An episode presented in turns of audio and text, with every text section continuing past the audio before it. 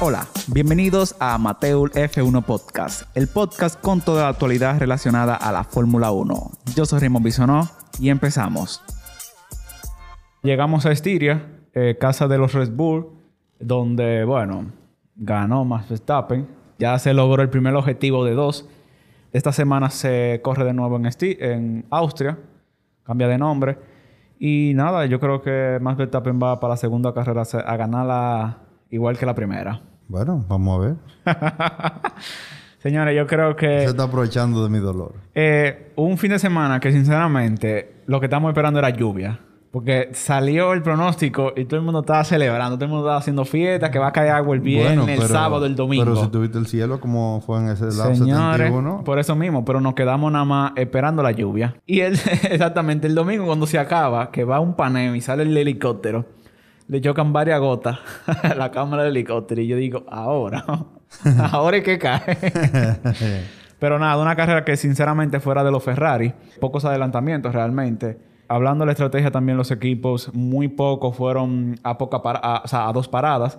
Creo que sinceramente dos, Charles Leclerc y Sergio Pérez. con los adelantamientos que hizo el Avenger Leclerc. o sea... No, Leclerc es un Transformer. No, no, no, un Avenger. Recuérdate que los Avengers resuelven los problemas que ellos mismos crean.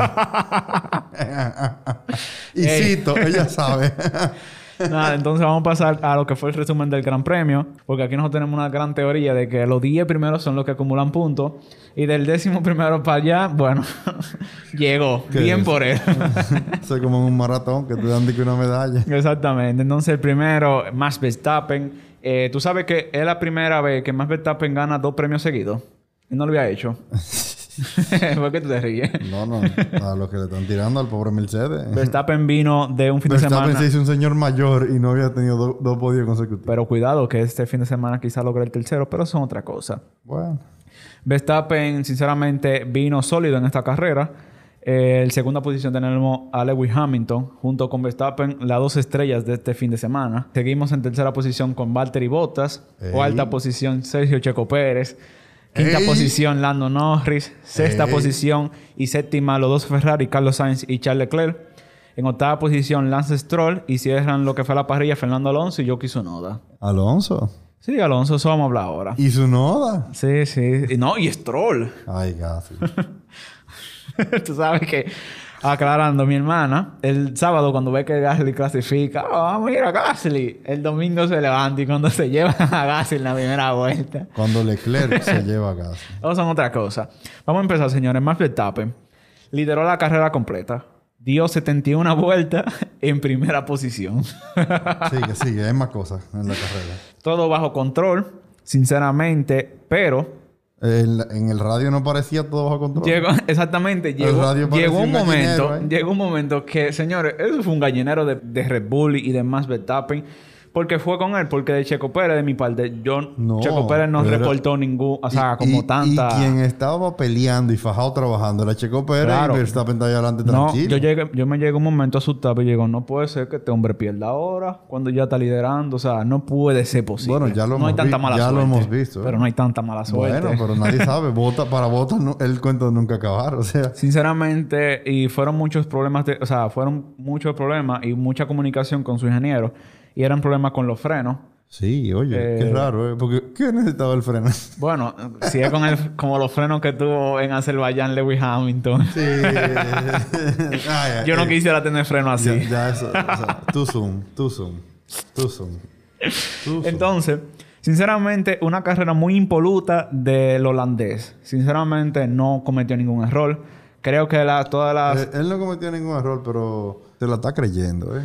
Sinceramente, una carrera sin problemas. Sí, pero Eh, habla, habla de su... De su Pero su- entonces, llegamos a la parte final. Tuvo, para mí, a, a título personal, para mí fue una acción que a mí me gustó. Y yo estoy hablando del burnout No, que, no. hace, que hace que hace Verstappen cuando eso- llega. Eso, eso- un como- perreo. Como, nosotros le decíamos aquí en los tiempos de la- del Lincolnazo. Eso venado.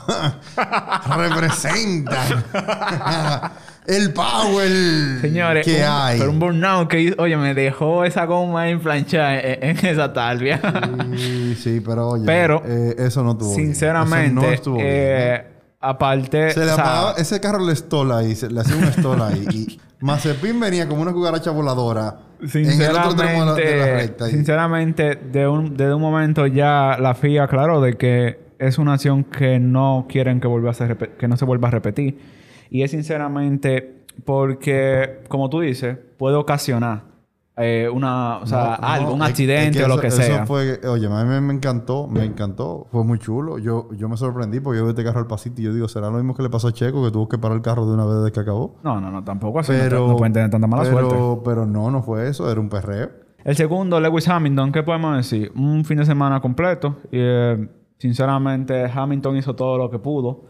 Eh, y nada, no se puede hablar, na- no se puede hablar más de eso. Seguimos, muerte rápida. Tú sabes que algo que quiero, que quiero aclarar. Y es que Hamilton lo hizo muy bien. Porque fíjate cómo Hamilton hace una segunda parada.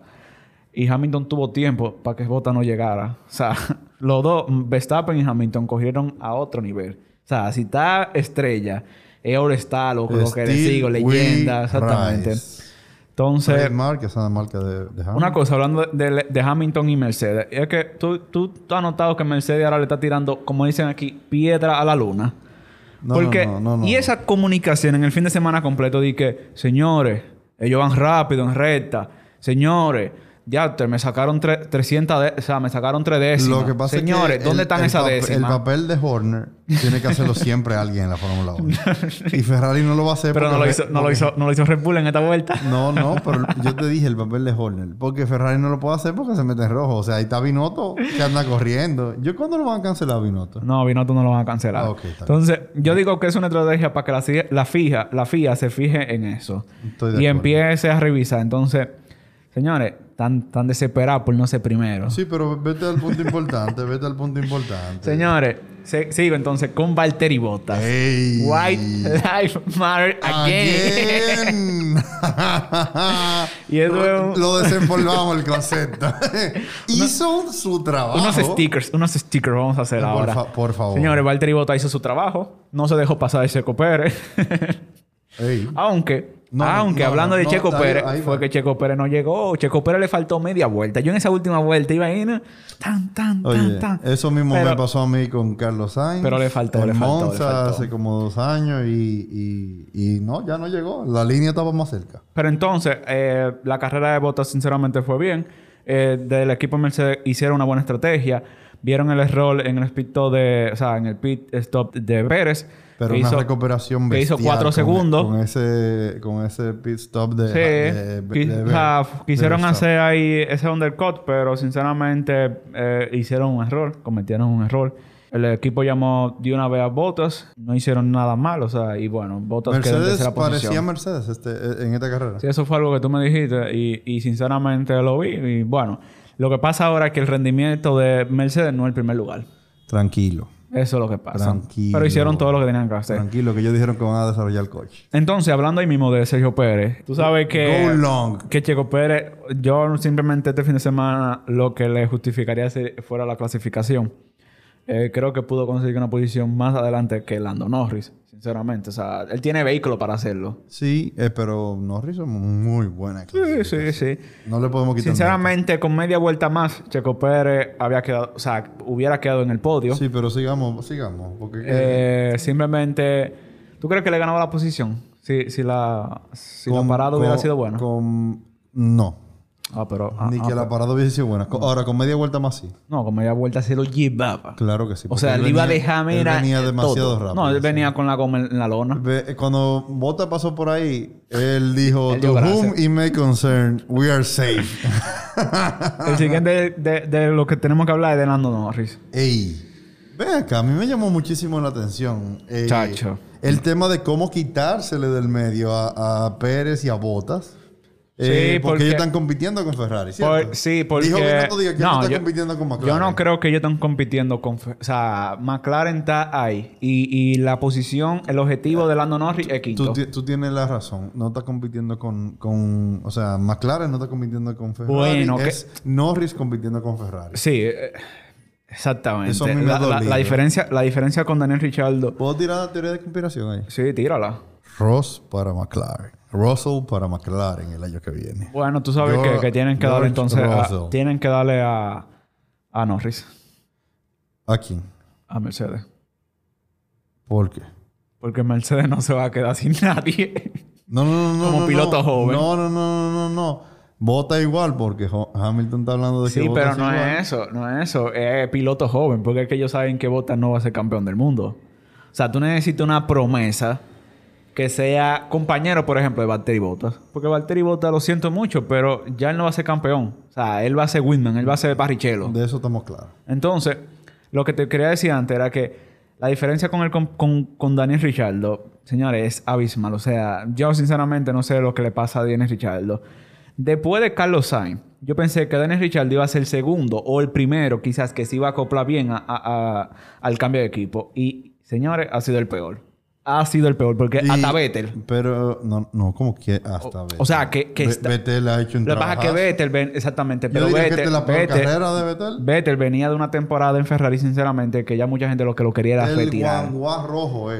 El Pero guanguá rojo. estamos viendo ahora en un Aston Martin se ha acoplado, no quedó en los puntos, sí, pero Daniel Ricciardo, o sea, la- esa diferencia tan grande, ¿sabes? Como que es muy raro. Tú sabes que Lando Norris es el piloto de la parrilla actual que ha puntuado en todos los grandes premios, ya es el único. ¿Cómo? Sí, él ha quedado en los puntos en, to- en toda la carrera. Entonces, debe porque es un piloto que es consistente, está, está muy bien.